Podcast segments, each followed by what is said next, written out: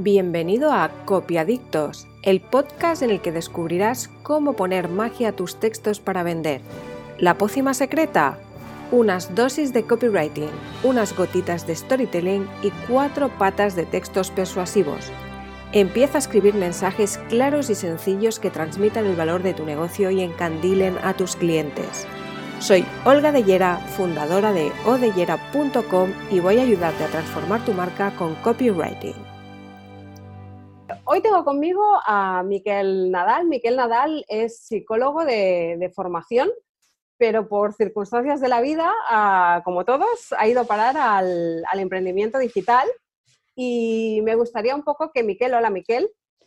Hola, ¿qué tal?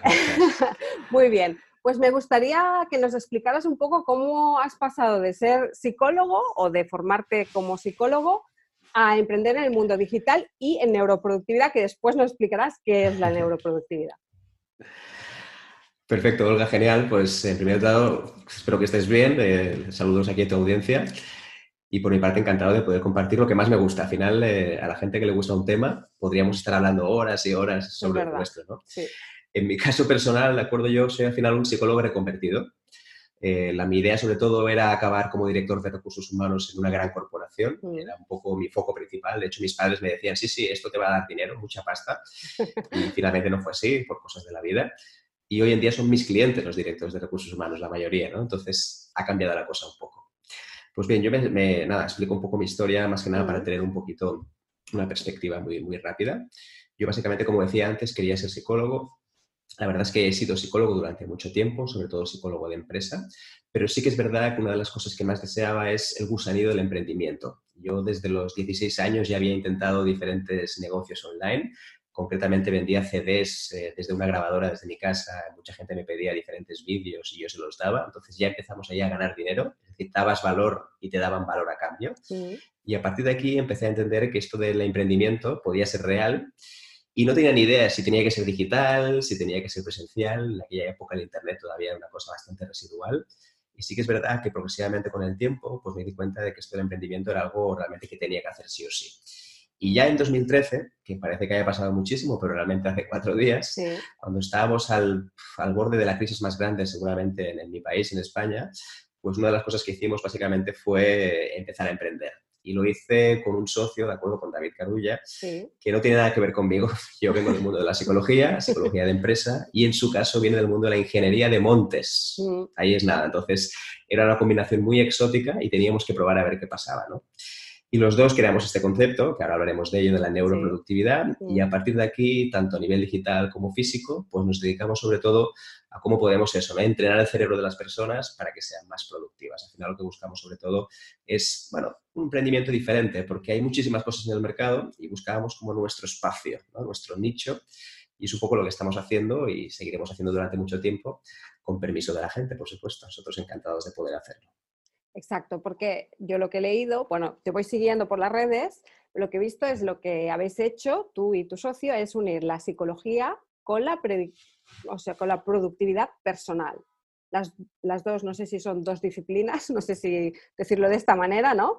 Pero unir estas dos cosas, ¿no? Que normalmente se dan por separado, o hay gente que se dedica a la psicología, hay gente que se dedica a la productividad personal, y vosotros mm. lo habéis unido. Explícanos un poco, bueno, y le habéis, no sé si el nombre es vuestro, o sea, ¿habéis acuñado este nombre vosotros, neuroproductividad? Sí, Olga, de hecho creamos este concepto por primera vez. Es verdad que hoy en día hay más gente que practica la, neuroproductividad. De hecho, ahora mismo estamos en un proceso de certificación para darle todavía más valor si cabe.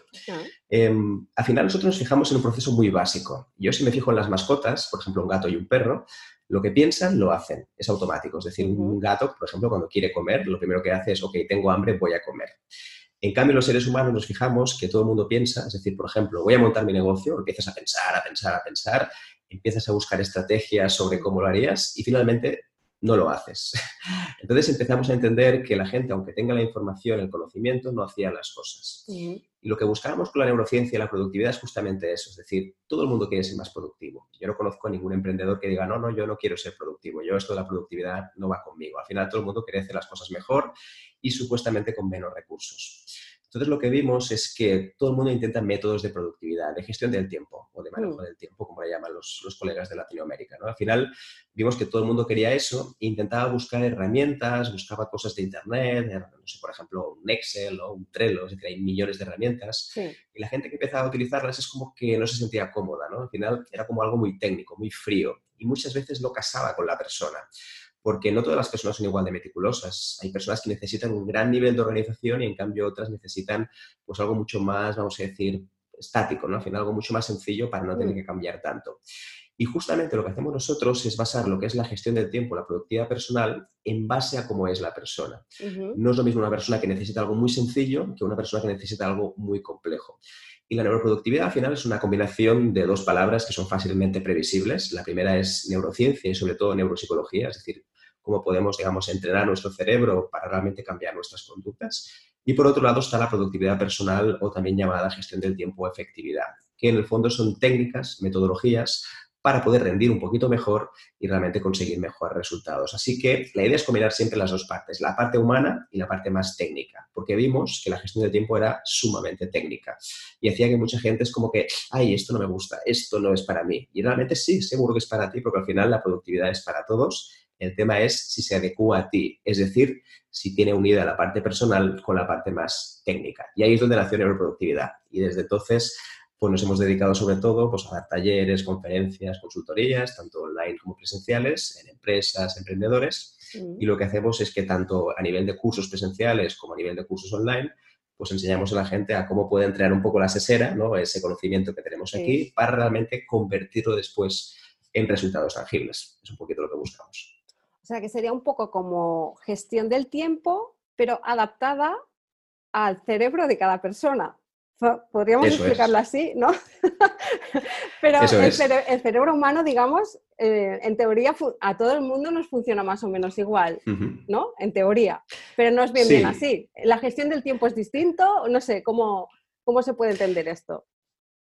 Sí, es muy buena pregunta la que haces, Olga. El cerebro prácticamente funciona igual en todo tipo de personas. Lo que no funciona igual es la mente, que al final ha sido todo aquello que hemos creado. El cerebro al final es un ente biológico. Es decir, lo que piensa ahora es, ahora estoy vivo tengo que hacer las cosas y me estreso porque no puedo. En cambio, la mente es la que te crea todas las películas que estamos viviendo, ¿no? Es que no llegaré a ser productivo porque me falta una persona que sea buena en copywriting, ¿de acuerdo? Como en tu caso, o no llegaré a hacer buenas ventas porque no tengo una buena landing page o una buena lead magnet para poder captar a tantas personas como pueda. Entonces, al final lo que buscamos es que el cerebro sí que es igual para todos, pero la mente es muy distinta. No todo el mundo ve el mismo nivel de problemas en las situaciones, no todo el mundo ve, por ejemplo, que una persona nos puede, no sé, putear la vida, por decirlo así. En cambio, la gente lo ve como colaborador, otros en cambio ven siempre la queja, otros no. Es decir, esto no tiene nada que ver con el cerebro. El cerebro al final es estándar. Es verdad que cambia un poquito, pero no mucho entre personas, pero sí cambia la mente, la forma de entender las cosas. Y ahí es donde vamos a rascar. Es decir, la parte de la neurociencia no es tanto del cerebro en sí, que obviamente hay muchos datos muy interesantes, sino sobre todo tu forma de pensar. Y a veces para ser productivo hay que cambiar primero la forma de pensar. Hay muchas creencias que tenemos dentro de que esto para mí no va a funcionar porque estas técnicas no son para mí. Yo, por ejemplo, que trabajo solo, no tiene nada que ver con el resto. Entonces nos damos cuenta que al final son creencias improductivas que nos generan sobre todo pues, hecho, mucho estrés, frustración y todo tipo de cosas. ¿no? Al final lo que hacemos es un poco mitigar esos efectos. Vale, o sea que no sería tanto mm, adaptar la mente a las técnicas, o sea, adaptar las técnicas a la mente, sino cambiar la mente para adaptarla a las técnicas. ¿E-, ¿He entendido esto? ¿Es así? Exacto, al final las técnicas de productividad son muy parecidas. Al final cuando hablamos de priorizar, hacer tareas, etcétera, son prácticamente las mismas. Pero las necesidades de cada persona, los deseos de cada persona no son los mismos. No es lo mismo, por ejemplo, un emprendedor que quiere llegar a, no sé, a Silicon Valley y facturar un millón de dólares en cabo de dos meses, que una persona que quiere un trabajo estable, que quiere tranquilidad, que no quiere problemas, o incluso, de acuerdo, una persona que acaba de ser papá o mamá, que obviamente necesita otro tipo de cosas. Entonces, la productividad que necesita cada persona dependerá mucho, primero, de situación vital y, en segundo lugar, un poco su deseo, es decir, a qué deseo aspirar. Entonces, aquí entraremos, digamos, en una serie de técnicas, serie de trucos que primero te condicionan mentalmente y, por último, pues terminas siendo más o menos productivo en base a lo que quieres, porque la productividad final es 100% personal conseguir muchos objetivos laborales para alguien puede ser lo más, porque he conseguido ser el mejor emprendedor, he conseguido facturar mucho. Para alguien te puede decir que todo lo contrario, estoy trabajando demasiado, veo poco mi familia, veo poco mis colegas, además no puedo ver a mi hijo, no lo conozco, ¿de acuerdo? Cuando voy a buscar a la guardería, es decir, este tipo de cosas al final hace que la productividad sea muy personal. Entonces, la situación personal de cada persona para nosotros es más básica que las técnicas de productividad, que son casi secundarias, te diría yo. Es mm, decir, son importantísimas porque al final nos permiten ordenarnos, pero la parte inicial es la parte de cómo eres tú. Depende de lo que quieres conseguir, cuáles son tus deseos. ¿no? Y los deseos al final son muy básicos. ¿eh? Casi todo el mundo pues, un poco desea lo mismo. Puede ser belleza, puede ser seguridad psicológica, puede ser, por mm. ejemplo, que te sientas bien, belleza incluso, es decir, muchísimas cosas. Entonces, eh, claro, yo entendía la neuroproductividad como que eran técnicas ¿no? adaptadas un poco a la mente o la mente adaptada a las técnicas para hacer muchas cosas. Y por lo que está explicando no es bien bien eso. O sea, sería como para llevar el estilo de vida que se adapta más a ti, para trabajar de una forma más, no sé si decir, orgánica. ¿Podría ser eso? Sí, está muy bien definido. Nunca lo había escuchado así, pero me gusta cómo suena. Es decir, cada uno trabaja de una forma distinta. La idea es cómo podemos adecuar esas metodologías de productividad o esas técnicas de gestión del tiempo para que encajen en ti. Y no al revés, porque en general hay muchísimas cosas de Internet, es que tienes que utilizar este método. Cuando hablamos de metodologías de gestión del tiempo, hay millones. el tema es si son válidas para ti o se adecuan un poco a tu trabajo. Todo lo que hacemos nosotros es más un trabajo personal que en un trabajo más de técnicas de, productividad, aunque obviamente también son importantes. Y depende mucho de dónde te encuentras, ¿no? Hay gente que ya tiene más o menos un bagaje, que ya ha probado ciertas técnicas, ciertas cosas. Entonces es como que es más fácil hacer un upgrade, ¿no? Digamos, un siguiente paso. Pero hay gente, en cambio, solo quiere empezar y no sabe muy bien para qué quiere ser productivo. Yo es que quiero ser productivo porque me han dicho mis papás, mis madres, ¿no? Que es lo más importante del mundo cuando a lo mejor resulta que no, que lo que estás buscando no tiene tanto que ver con productividad, sino primero entender qué te está pasando para que después utilices una técnica muy sencilla que te lleve a los resultados que estás buscando. Y por lo que estás diciendo, la neuroproductividad debe ser algo que a lo mejor también se puede ir entrenando, es decir, que a medida que vas adaptando tu mente a las técnicas o las técnicas a tu mente, vas avanzando y vas siendo más productivo. Exacto. Al final la metodología es, mm. sí, al final la neuroproductividad es una metodología. Y como todas metodologías, al final, como siempre, puedes aplicarla al 100%, es decir, que intentar buscar todas las técnicas y trucos, o la puedes aplicar simplemente en alguna cosa puntual de tu vida. Esto nos pasa muchísimo con nuestros clientes cuando hacemos mm. sesiones, tanto presenciales como online, que no todo el mundo aplica todo. De hecho, una de las máximas de neuroproductividad es que nunca apliques todo, porque seguramente no vas a aplicar nada. Todos los cambios máximos son ideales para no cambiar nada. Entonces, lo que hacemos es justamente hacer los mínimos cambios posibles, porque aquello que te funciona, cuando tú eres realmente un embajador de aquello que te funciona, seguramente vas a buscar más y querrás saber más. Entonces nosotros siempre valoramos el tema del cambio incremental cosas pequeñas que te funcionen, que pueden realmente tener un impacto en tu vida. Y si te gustan y además estás satisfecho y lo compartes con otras personas, pues obviamente estarás encantado. Al final es como aquellos típicos cambios que haces en tu vida, ¿de acuerdo? Mm. Que tú ves que son una pasada, que son increíbles. Entonces lo que haces al final es contagiarte de esta ilusión, no solo a ti, sino al resto, que es un poco como la gente cambia. Al final la gente cambia, por ejemplo, no tanto porque le digas que esto es lo mejor o esto simplemente es la mejor metodología del universo. Entonces, lo que hacemos un poco es eso, flexibilizar. Y ligando a esto que decías, ¿no? Que a veces es mejor empezar poquito a poco y hacer pequeños cambios, ¿no? Y sumando que no querer hacer un cambio a lo bestia y empezar ahí en plan heavy, ¿no? Y, después no hacer nada.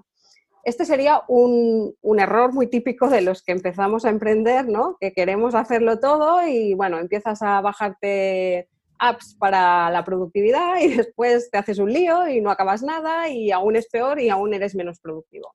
Entonces, ligándolo con esto, te quería preguntar qué errores son los más frecuentes que veis em, vosotros en el tema de neuroproductividad, con los emprendedores o hmm. en las empresas. Exacto. Bueno, el tema de descargar herramientas es un clásico, ¿eh? es decir, casi todo el mundo se descarga herramientas nuevas pensando que le va a cambiar la vida, pero la gente olvida que al final hay hábitos para hacer eso. Es decir, mm. cuando tú descargas una herramienta, tienes que estar unos cuantos días probando qué tal va, te funciona a ti, no te funciona. Eh, a veces las lucecitas, ¿no? Que sea bonito o no sea bonito, no significa que lo vayas a utilizar. Otra de las cosas que vemos habitualmente, ¿de acuerdo? Es el tema de, vamos a decir, que la gente planifica pensando que todo le va a durar muy poco. Mira, yo por ejemplo esta semana voy a ponerme 50 cosas distintas a hacer pensando que todo lo voy a completar en 10 minutos cada cosa, cuando a lo mejor una tarea te puede tomar muchísimo más de lo que piensas. De hecho, hoy en día en neurociencia sabemos que la mayoría de cosas, sobre todo las que menos conoces, porque las que conoces ya más o menos sabes el tiempo, pero aquellas mm. tareas nuevas, imagínate, por ejemplo, Olga, que tú tienes un proyecto nuevo, en el cual quieres hacer un nuevo cliente que no sabes muy bien cómo empezar.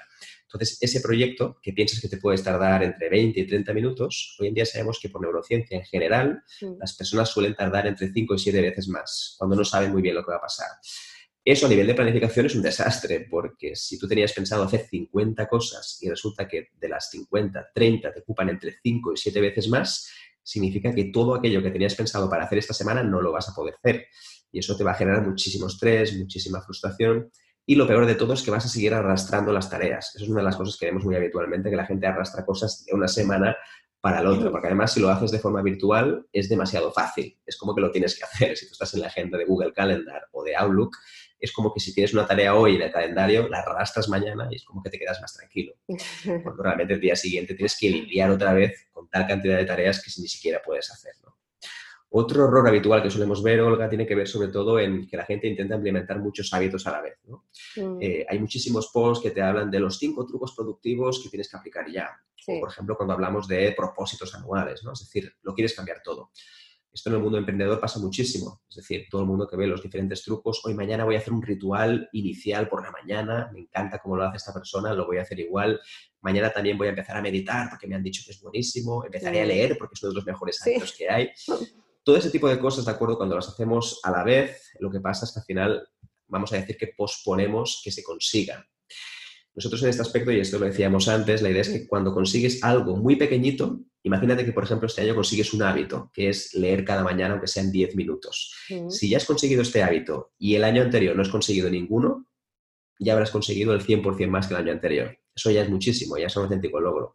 En cambio, cuando empezamos a hacer muchísimas cosas, diferentes hábitos, al final lo que hacemos es, bueno, simplemente postergarlos de mes, tenemos un montón de cosas por hacer y finalmente al final lo que hacemos es frustrarnos porque no llegamos a ninguna cosa. Y sobre todo nos infravaloramos porque pensamos que no somos capaces, que no somos suficientes, cuando realmente no tiene nada que ver. Es un tema simplemente de que tenemos demasiado. Y además también está el mito famoso que los, los mitos duran 21 días y todo este tema y hace que al final mucha gente también se frustre con eso. Cuando realmente los mitos, los, mitos, los hábitos, suelen formarse entre 60 y 250 días. Es decir, que no tiene nada que ver con los 21 días o los 60 días que se hablan, sino que es un, intervalo. ¿Cuántos días has dicho? Mira, entre, hoy en día sabemos que es un intervalo. El mejor estudio que se ha hecho sobre hábitos, que se ha hecho durante 10 años y se sigue haciendo para ir actualizando, hemos visto que los hábitos se forman alrededor de los 60 y los 250 días, que serían entre los dos meses y prácticamente un poquito más de los ocho meses.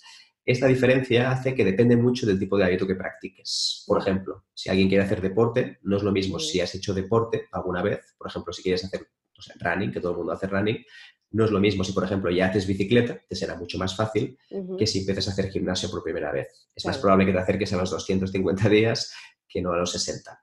Y lo otro tiene que ver con el número de hábitos que hagas a la vez. Y eso en productividad lo vemos cada día. Cuantos más hábitos hagas, menor será la probabilidad de que lo hagas. Por eso, la mayoría de cursos de productividad nosotros vemos que la gente lo quiere hacer todo. me ha encantado esto, es que lo tengo que aplicar a mi vida. Y esto seguramente puede pasar en todo. Seguro que si tú le enseñas a alguien copywriting, lo primero que quiere hacer es, esto lo quiero aplicar todo. Mañana lo voy a aplicar todo. Y obviamente no lo puedes aplicar. Primero todo porque no es tu sector seguramente. Y en segundo lugar porque tienes que hacer un aprendizaje y tienes que ver que te funciona. Si lo cambias todo a la vez, te vas a frustrar, vas a generar muchísima, muchísimo estrés y eso hará que finalmente no lo hagas. Y lo peor de todo, que le vas a terminar cogiendo como un poquito de tirria, de odio, por decirlo así, a eso que tanto querías hacer en tu vida. Y eso es lo que no buscamos, porque si llegamos a ese punto, nos costará otro hábito nuevo tener, digamos, que desenmascarar o tener que otra vez eh, compartir las bondades de ese hábito, que no será nada fácil en ese aspecto. Pues mira, eso mm, me va genial que lo hayas comentado porque lo quería ligar. Yo me encuentro, por ejemplo, con mucha gente que, mm, que me dice, ostras, he intentado escribir los textos de mi página web y me he pasado no sé cuánto rato, al final me ha salido nada, cuatro rayas, mm, lo he leído fatal, no, o sea, que no, que no es lo mío, ¿no? Y claro, y yo a veces me, cuando tenía que hacerte la entrevista, me pensé, y puede ser que eso que hacemos, yo te pongo el ejemplo de copywriting, ¿eh? pero puede ser en otras cosas. A lo mejor yo, yo qué sé, mm, diseño de una página, que no es lo mío. Pues a lo mejor estoy ahí, dale que dale, intentando hacer un diseño chulo y no es lo mío y a lo mejor me saldría más a cuenta contratar a alguien para que me hiciera el diseño esto que invertimos tiempo en cosas que no se nos dan bien, puede afectar en otras áreas en cuanto a neuroproductividad. por frustración, por, no sé, por lo que sea, no lo sé, ¿eh? pero te pregunto a ti que eres el, el entendido, el experto. Sí, a ver, a nivel de productividad seguro. Cuando hay alguien que lo puede hacer mejor que tú, claro, seguramente, evidentemente, te Mm, va a repercutir a mm. nivel de, pre- de- productividad. productividad, claro. Aquí hay un tema es que depende mucho en la fase que estás. Es decir, ¿qué significa la fase que estás? Hay personas que ahora mismo acaban de empezar un negocio, no tienes nada de dinero y obviamente tienes que recurrir a lo que puedas. Eh, a veces es verdad que tienes que recurrir al sobrino, quien sea, y cuesta más. Por eso siempre se dice en el tema de emprendimiento que todo lo que sea emprender por necesidad, porque simplemente no tienes nada y quieres empezar, pues no es una buena opción. Al final hay que empezar con un mínimo colchón para que puedas estar tranquilo y sobre todo disfrutar de lo que haces. ¿no? Para mí personalmente, por supuesto que puede, yo de hecho me ha pasado al final, ¿no? Es decir, una de las cosas, el primer error que cometemos la mayoría de emprendedores es querer hacerlo todo y no confiar en nadie que lo haga igual que tú, pensando que lo que haces tú eres Dios y cuando seguramente muchísimas personas lo hacen mucho mejor que tú. Es decir, yo puedo hacer copy, por supuesto, en mi página web, pero si lo hicieras tú, pues sería mucho mejor, esto no hay ninguna duda, ¿no? Entonces yo creo que aquí al final hay que saber un poco dónde estamos, qué es lo que pensamos. Y para mí no tiene tanto que ver en productividad, que obviamente sí que afecta, sino sobre todo en las percepciones y las creencias que tú tienes alrededor de tu trabajo.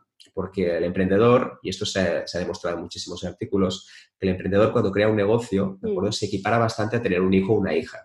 Y es que como lo cuidas tanto, lo quieres sobreproteger y esto es tuyo y siempre estará en ti, es como que te parece indelegable cualquier tipo de trabajo. Y siempre vas a mirar con lupa, vas a supervisar a esa persona que te está haciendo algo en tu web porque consideras que no está al nivel que tú estás y lo que te va a hacer pues siempre será de peor calidad que lo que tú harías. Eso al final no tiene nada que ver con productividad, tiene mucho que ver en las creencias que tenemos nosotros sobre nuestro trabajo, sobre perfeccionismo, sobre pensar que lo nuestro es intocable. Entonces piensa todas las empresas que han crecido. No hay ninguna empresa que haya crecido que no haya tenido, digamos, la voluntad de delegar cosas a otras personas, ya sea porque las contrata o porque simplemente las delega a, a terceras personas. Las empresas que han crecido difícilmente será solo una persona. De hecho, si ahora piensas en un emprendedor digital que ha tenido cierto éxito, que ha tenido cierto impacto económico, seguramente no está solo, ha trabajado con más personas, etcétera. Entonces, ¿por qué lo ha hecho? Porque realmente ha cruzado esa línea, y esto es Mm. importante, en el momento que dijo, hay ciertas personas que pueden hacer ese trabajo mejor que yo Claro. y yo me puedo centrar realmente en aquello que yo quiero. Entonces, depende de la fase que estés, creo que puede ser bastante distinto, ¿no? Y además, una cosa que a mí me gusta mucho es que cuando las personas les hacemos temas de productividad, les hacemos un ejercicio que se llama un workflow, ¿no? Que al final es básicamente Mm. que me pongas todas las tareas que tienen que ver con un cierto tiempo, un cierto tema. Por ejemplo, puede ser copywriting o puede ser la landing page o puede ser simplemente temas de productividad. Y una de las columnas que solemos poner, ¿de acuerdo? Es si esto lo deberías hacer tú o lo debería hacer otra persona. Entonces, esa columna que hay, básicamente lo que hacemos es poner, si eres tú la persona que mejor lo puede hacer, ponte tu nombre. Y si consideras que hay una tercera persona que podría hacerlo mejor que tú y además incluso está en tu equipo, pues sería fantástico. Y si tienes que pagarle por ello, pues por supuesto, adelante. De hecho, bienvenido. Aquí entraríamos en otra cosa, que es el tema del dinero. Si lo puedes repartir, bienvenido. Porque cuando tú eres un flujo de dinero, las cosas terminan llegando por otra parte. Es decir, que hay que soltar el dinero. No pasa nada porque después termina regresando de otra manera, seguramente, ¿no? Pero termina regresando. Y, y tú, Miquel, como emprendedor, yo siempre les Sí. pregunto a los emprendedores que, que entrevisto qué errores han cometido ellos en su emprendimiento referente al, al sector al, al que se dedican, ¿no? En tu caso es neuroproductividad. ¿Tú nos podrías decir algún error así que hayas cometido en tu emprendimiento referente a neuroproductividad, pero que te haya ayudado a mejorar el negocio a la larga? Sí, no, te voy a contar muchísimos. De hecho, Bueno, si tengo que enumerar la lista, exacto, tengo que la lista, tengo, hay más errores que aciertos, seguramente. ¿eh? Sí, sí. Entonces, para mí habría como, voy a decir, dos principales. El primero, creer que saber mucho de lo tuyo significa vender. ¿no? Es decir, es un clásico. Yo, por ejemplo, sabía mucho de neurociencia, muchísimo de psicología, mucho de productividad, pero no sabía comunicarlo, es decir, no tenía palabras para expresarlo. Es lo típico de que sabes mucho de lo tuyo pensando que el resto todo el mundo va a entender. Claro. El hecho de hablar el lenguaje del pueblo, es decir, el lenguaje de la persona que te va a comprar, al final ya lo sabemos, todo este tema de pues, hacer el target ideal, ¿no? todo este tema después de la construcción de una propuesta de valor. Todo esto me costó mucho porque al final uno cree que lo que uno sabe debería saberlo todo el mundo. ¿Cómo que no sabes esto? ¿Cómo que no sabes temas de neurociencia y productividad? Si es lo más, que no lo ves. Entonces, eh, deshacerme de esto me costó bastante, sobre todo al principio, porque tuvimos, vamos a decir, la mala fortuna, que en el fondo fue una bendición en ese momento, pero fue la mala fortuna de que cuando empezamos nuestro negocio en 2013, al cabo de un mes, o incluso menos, encontramos nuestro primer cliente. Y eso en el fondo es una especie, una especie de psicotrampa, porque es verdad que estábamos muy contentos pensando que, ¡guau! Lo estamos petando al 100%, esto es lo mejor que hemos hecho nunca, Pero en el fondo, después, cuando terminó, estuvimos casi un año sin ningún cliente. Y ahí fue realmente una patada de la realidad en la boca, que nos dijo algo así como que, bueno, a lo mejor está muy bien que sepáis de lo vuestro, pero deberíais saber también cómo vender, cómo expresar y sobre todo también cómo articular vuestro mensaje. ¿no? Este sería uno de los grandes errores. Un segundo, de acuerdo, es un tema de, de ego, al final, un tema de no renunciar. Al final, cuando tú estás en un proyecto, te salen diferentes cosas, la gente te dice, haz esto, haz lo otro, y es un poco como que no quieres hacer todo, porque todo te parece buenísimo y todo te parece que va a crecer tu negocio. Entonces, no renunciar ha sido uno de los grandes problemas. Y la ventaja de todo esto, después de este aprendizaje, es, uno, obviamente he aprendido otros temas que tienen que ver con el marketing digital, con el tema de la promoción online, la forma de expresarme también yo mismo. Y después también es verdad que ahora ya no acumulo tantos proyectos, soy mucho más selectivo. Una de las cosas que hago es que soy mucho más selectivo. Ya no hago proyectos por hacer, antes hacía muchísimos proyectos de todo tipo, ahora cada vez intento buscar aquellos que más me encajan o sobre todo aquellos que más disfruto, ¿no? Y después también es verdad que antes me costaba mucho destruir algo que había dedicado mucho tiempo en hacerlo. Por mm. ejemplo, es una cosa que nos cuesta mucho a los emprendedores, ¿no? Una de las cosas que yo tuve, que tuve mucho éxito, era un grupo de LinkedIn, de acuerdo, que era de productividad personal y tenía muchísimo éxito, ¿de acuerdo? Incluso nos llegó a dar cierta facturación, aunque sea poca, pero en ese momento y funcionaba muy bien el hecho de deshacernos, porque llegó un momento que no tenía sentido y estábamos acumulando ahí un montón de trabajo sin sentido, hizo que empezara a valorar más que está muy bien construir las cosas, que está muy bien que te cuesten sudor y esfuerzo, pero que si hay algún día que las tienes que deshacer, que las tienes que destruir, hazlo. Si en ese momento lo piensas, si piensas que algo no tiene sentido, hazlo en ese momento. No pienses, no aguantes las cosas porque sí, porque te han costado mucho. Un ejemplo más sencillo, porque tengas unos pantalones en casa, unos jeans, ¿no? Que te han costado 200 euros, mm. ¿sí? 200 libras. E imagínate que tienes ahí unos pantalones preciosos. Aunque realmente sean buenísimos, de la mejor calidad, si no te van bien, además van como cinco tallas por debajo de donde estás ahora, mm. ¿para qué guardarlos ahí? ¿Para recordarte cuando estaba súper bien? Es decir, al final, porque hayas luchado mucho con ello, porque hayas invertido mucho con ello, no significa para nada que haya que mantenerlo. Y para mí esto ha sido uno de los grandes aprendizajes, es decir, renunciar a muchísimas cosas rápido y sobre todo sin ningún tipo de culpa, sin ningún tipo de sentirme, ay, me voy a sentir muy mal porque llevo trabajando un año en esto y ahora va, Miquel, y va y lo deshaces, ¿no? Es decir, no tiene ningún sentido. Pues esto sí que lo he aprendido muchísimo. Pues son tres grandes aprendizajes que yo creo que tendríamos que aplicar todos, porque el primero es saber vender porque es verdad lo que tú has dicho, ¿no? Que crees que porque sabes mucho de, lo tuyo ya se va a vender solo y no es así. Tienes que saber comunicar, tienes que saber vender. El otro que has dicho es destruir. Si hay algo que ya no te funciona, pues nada, fuera, a otra cosa mariposa, ¿no? Como se suele decir. Y el otro es ser selectivo, porque es verdad que cuando empiezas intentas, bueno, ves negocio en todas partes, ¿no? Te van saliendo oportunidades y quieres abarcarlo todo y al final eso a veces es contraproducente. O sea que sí, tres errores que has cometido, que yo creo que hemos cometido todos, todos los que emprendemos, son un clásico, pero que está muy bien que lo, que lo cuentes, ¿no? Porque siempre tendemos a ver lo positivo de los que están emprendiendo, de los que ya tienen éxito, pero también está muy bien que nos expliquen lo negativo para aprender, ¿no? Y, si podemos evitar los errores, pues eh, todavía mucho mejor. Otra cosa que pregunto siempre a los que entrevisto es, ¿qué consejo de oro darían a los que están emprendiendo? En tu caso, ¿qué consejo de oro sobre neuroproductividad darías a todos aquellos que están emprendiendo? A ver, Lobato, pues podría dar unos cuantos, ¿eh? Intentaré ser breve con, este tema. No, no, como si quieres no ser breve, ¿eh? O sea, que... Tú mismo. el primero que voy a compartir tiene que ver un poquito con el punto anterior, es decir, minimiza siempre el número de proyectos siempre que puedas, ¿de acuerdo? Es verdad que la tendencia siempre es a maximizar los proyectos, a hacer los máximos, pero minimiza el máximo número de proyectos, porque al final le vas a dar mucha más calidad y el tiempo que estés lo vas a disfrutar de verdad. Así que si puedes tener uno, mejor que dos. Y sobre todo, no solo que sean proyectos profesionales, también tenga algún proyecto personal, porque está muy bien ser muy exitoso a nivel profesional, pero el día que llegues a la cima y estés solo, pues no lo puedas compartir con nadie, estarás ahí solo, te morirás de frío y la verdad es que es muy bueno también poder compartirlo a nivel personal, ¿no? Otro punto que es una cosa que recomiendo siempre y que sobre todo es una tarea que es más bien un hábito, es eliminar tareas cada semana. Eliminar tareas cada semana para mí es una de las mejores cosas que uno puede hacer. La tendencia natural que tenemos los seres humanos es el apego, es decir, cuando tenemos tareas cada semana que hacer, lo que hacemos es acumularlos semana tras semana. Que por ejemplo, Olga, no has conseguido ciertas cosas esta semana, pues la tendencia es arrastrarlas para la siguiente semana. Mm.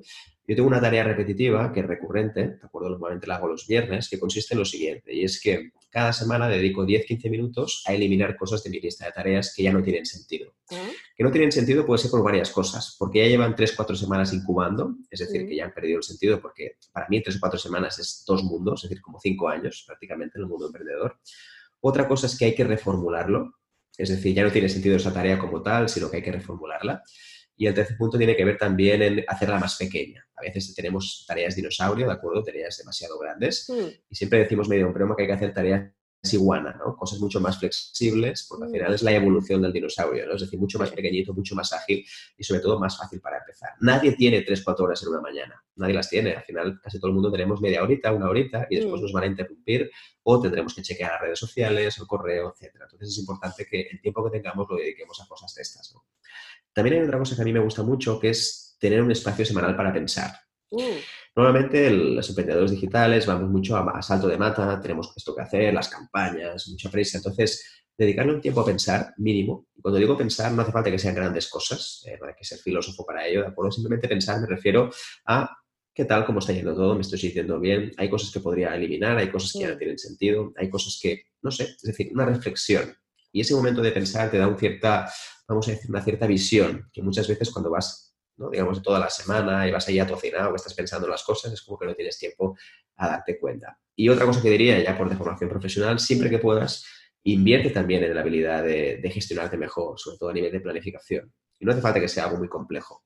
De hecho, mira, voy a dar un pequeño tip también que puede ser muy útil, es que no planifiques nunca como si tuvieras la energía al 100%. Esto lo hacemos mucho, sobre todo los emprendedores, que el domingo por la tarde estamos pensando en todas aquellas tareas que podías hacer durante la semana mm. pero eso no tiene ningún sentido, porque tu energía durante la semana va a cambiar. Y sobre todo lo más importante es que no será la misma la energía que tienes el lunes que la que tendrás el viernes. Entonces es importante que el lunes, por ejemplo, hagas cosas más estratégicas, más de pensar, porque estarás más fresco, sobre todo si estás cansado un poco el fin de semana, Mm, y el jueves y el viernes hagas cosas más operativas, que no sean tanto de pensar, reuniones más de, bueno, de ir por casa, que estén más sencillas, por decirlo Mm. así, ¿no?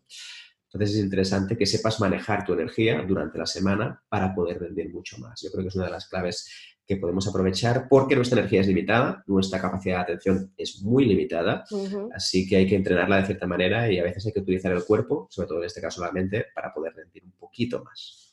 Mira, y ahora te, ligando a esto del tema de la energía, ahora a lo mejor te voy a hacer una pregunta que va a sonar súper friki y a lo mejor ahora me escuchas y vas a pensar, ¿qué narices me está diciendo esta?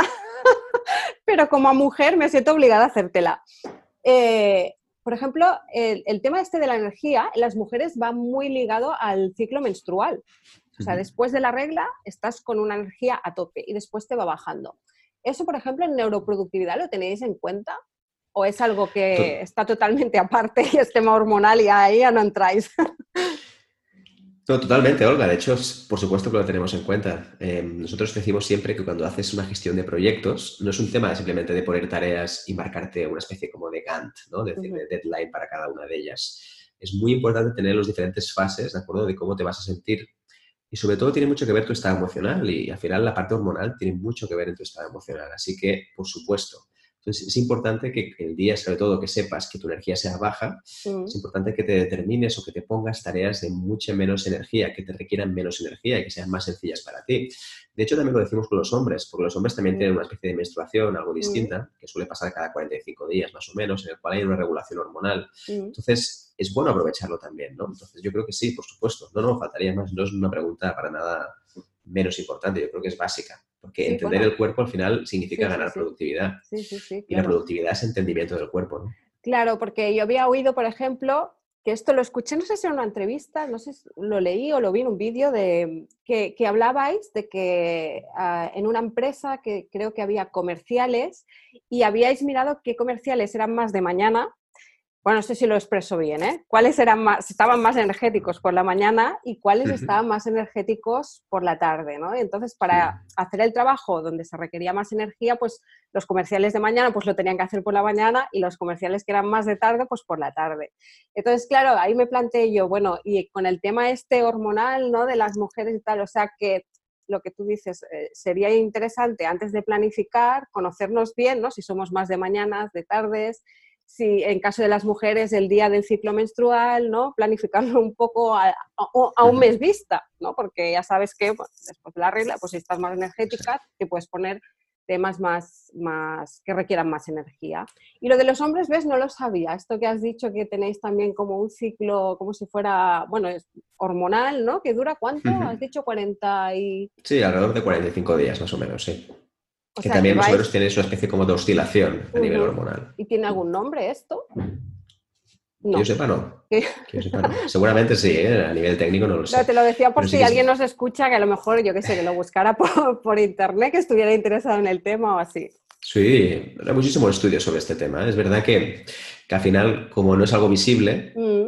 a diferencia de la, menstruación femenina, entonces sí que es mm. verdad que es algo mucho más hormonal, que hay que medirlo internamente, pero sí que es verdad que tenemos un bajón cada ciertos días. Es verdad que oscila más que el de la mujer, a diferencia del hombre, pero sí que es verdad que pasa. Y hay que tenerlo en cuenta a nivel de productividad, claro que sí. Claro, claro. Y, este conocimiento previo tiene mucho que ver más con la productividad que no la técnica que vas a hacer para conseguirlo. Por eso decíamos antes que la neuroproductividad al final se enfoca mucho en la parte humana.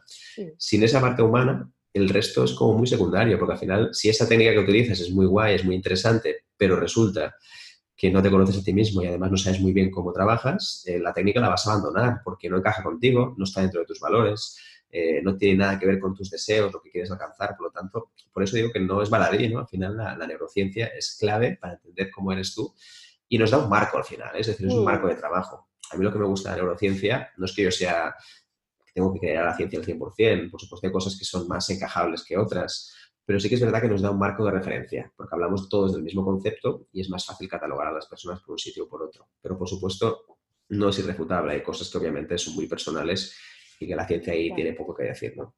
Claro. Pues bueno, mm, ya no sé qué más preguntarte. Yo creo que ya lo has explicado todo tan bien y hemos hablado de tantas cosas porque poquito a poco yo creo que lo has ido desgranando muy bien y está todo muy claro de lo que es la neuroproductividad, qué tenemos que hacer, qué no tenemos que hacer, que nos tenemos que conocer para saber cómo tenemos que distribuir nuestras tareas. Que lo que sí que me gustaría que explicaras es bueno, tu página web, que espérate que me leo porque este nombre me cuesta un poco recordarlo. Yo soy muy mala para los nombres, pero es que el nombre de, vuestra web, tuya y de David, es emorganizer.com. ¿Eh? Lo he dicho bien, ¿eh? lo tengo aquí apuntado. emorganizer.com, ya lo pondré un, aquí un subtítulo del nombre. ¿Qué tenéis? ¿Qué, qué, ofrecéis, Miquel? Eh, ¿Cursos? ¿Recursos? ¿Qué, ¿Qué, dais y a, quién vais orientados? ¿Vais más a empresas, a emprendedores? Sí, perfecto, Olga. Nosotros en la página web, que lo has dicho súper bien, en organizer.com, que al final salió de una mezcla entre emociones y organizaciones. Es decir, fíjate que hace ah, muchos pues años ya salió de esa, de esa combinación. Te lo iba a preguntar porque digo, este nombre tan raro, pero claro, ahora al decir emociones y organización entiendo el nombre, Morganizer, claro. Sí, sí, bien. Exacto. Y buscamos un nombre internacional porque mm. nos solemos mover en diferentes sitios, así mira, teníamos el nombre ya para, para todas partes, ¿no? Pues mira, en esa página web básicamente ahí se encontrará un poco lo que decíamos antes. ¿no? Nosotros nuestro cliente principal suelen ser empresas, algunas multinacionales, otras no, pero en general son empresas grandes. Y es verdad que también tenemos una, una, rama para emprendedores, ¿no? sobre todo gente que empieza, y por eso siempre decimos que se incorpora a nuestra comunidad porque ahí damos muchos recursos, cosas nuevas, herramientas gratuitas, es decir, cosas que la gente pueda aplicar. Entonces, dentro de nuestra página web hay como dos cosas que yo considero primordiales dentro de nuestra página web. La primera es nuestro blog, que es el único blog que existe hoy en día de neurociencia y productividad en español, por lo tanto la gente puede encontrar más de 40 artículos ahí muy extensos, es decir, son artículos fundamentados, que todos tienen artículos científicos que creo que pueden ser muy útiles para las personas. Eso antes que decías de la, energía, de cómo varían los proyectos, el tema de las tareas, ahí se puede encontrar, hay muchísima información. Y además de eso también tenemos un, regalo, ¿de acuerdo? Que es una guía de, de 35 páginas, ahí es nada, donde damos 12 truquitos, ¿de acuerdo?, para ser más productivo gracias a la neurociencia. Eso te lo puedes descargar gratuito y para mí lo mejor de todo no es tanto la guía, que considero que está muy útil y muy interesante, sino que formas parte de nuestra comunidad y ahí te damos eso, más herramientas diferentes, te damos trucos nuevos, cada mes enviamos también un montón de recursos para la gente, o sea que evidentemente estaremos encantados de que puedan estar ahí pues bueno, pues ya lo sabéis, si estáis interesados en neuroproductividad, en saber más, en ser más productivos y en adaptar vuestra mente a las herramientas o las herramientas a vuestra mente, os pasáis por emorganizer.com, donde Miquel y, David pues comparten sus conocimientos en neuroproductividad. Pues bueno, Miquel, mm, pues no me queda preguntarte nada más, solo darte las gracias por haber aceptado la entrevista, por habernos explicado tantas cosas y tan interesantes. Y nada, y eso, pues muchas gracias. Gracias a ti. Gracias a ti, Olga. Me sentí muy cómodo, o sea que con ganas de, de más de esta entrevista. A ver si haremos más, seguro que sí. Bueno, seguro que sí. Cuando esté el canal más avanzado te vuelvo a invitar y hablamos de más cosas. Perfecto. Gracias, Miquel. Hasta luego. Hasta luego, un abrazo, chao, chao. Adiós. Y hasta aquí el episodio de hoy.